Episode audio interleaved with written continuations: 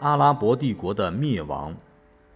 随着阿拉伯帝国的不断扩张，王朝贵族们也穷奢极欲起来，沉重的赋税使人们难以忍受，在帝国各省不断掀起反对阿拉伯统治者的斗争。不久，在呼罗珊地区，有一个奴隶出身的伊朗人，名叫阿卜穆斯林。他自称是穆罕默德叔父阿巴斯的后裔，指责倭马亚王朝非法窃取哈里发的地位，号召人们起来反抗倭马亚王朝的统治。这种号召得到了广泛的响应，大批波斯人和阿拉伯人从四面八方汇集到起义地点。令起义的平民始料不及的是，真正的穆罕默德叔父。阿巴斯的后裔阿卜·阿巴斯也加入了起义部队，并得到了起义者的拥戴。起义的领导权落入了这个贵族的手里。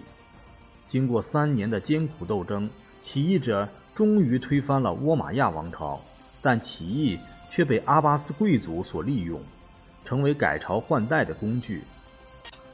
七百五十年，阿布·阿巴斯在库法称哈里发。建立了阿巴斯王朝。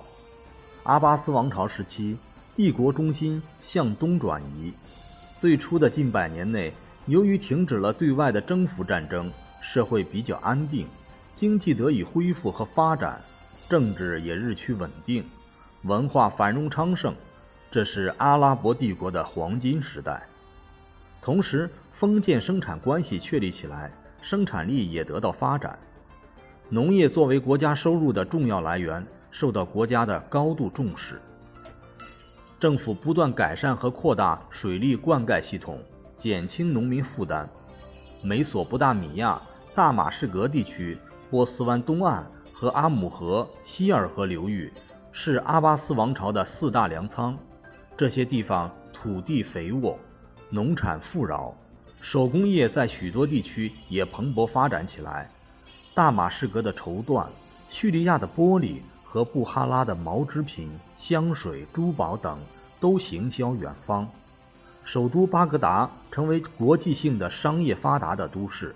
此外，还有许多大城市，如巴士拉、亚历山大、大马士革等。国际贸易也异常活跃。中国的丝绸和瓷器，印度的香料，中亚的宝石。东非的象牙和金沙等，都经阿拉伯商人远销世界各地。但是，庞大的帝国内部还是矛盾重重，众多的民族、不同的文化，这些巨大差异，即使是同信伊斯兰教与同用阿拉伯语，也难以弥合。公元776年至公元783年，穆康纳起义爆发。起义领导者哈希姆自称是神的化身，脸上有神光，人不能仰视，因此用绿布蒙面。穆康纳既是蒙面人的意思。这次起义动摇了阿巴斯王朝的统治，各地纷纷宣布独立。公元945年，波斯人艾哈迈德攻入巴格达，虽然哈里发封他为大元帅。但艾哈迈德实际上建立了一个新的王朝——白翼王朝。后来，在各方面都有绝对权力的哈里发只保留了他宗教的职能，并且被随意废立。哈里发从此成为傀儡，只是装扮成国家元首的样子。公元一二五八年，成吉思汗的孙子序列乌攻下巴格达，杀死哈里发，阿巴斯王朝最后灭亡。阿拉伯帝国寿终正寝。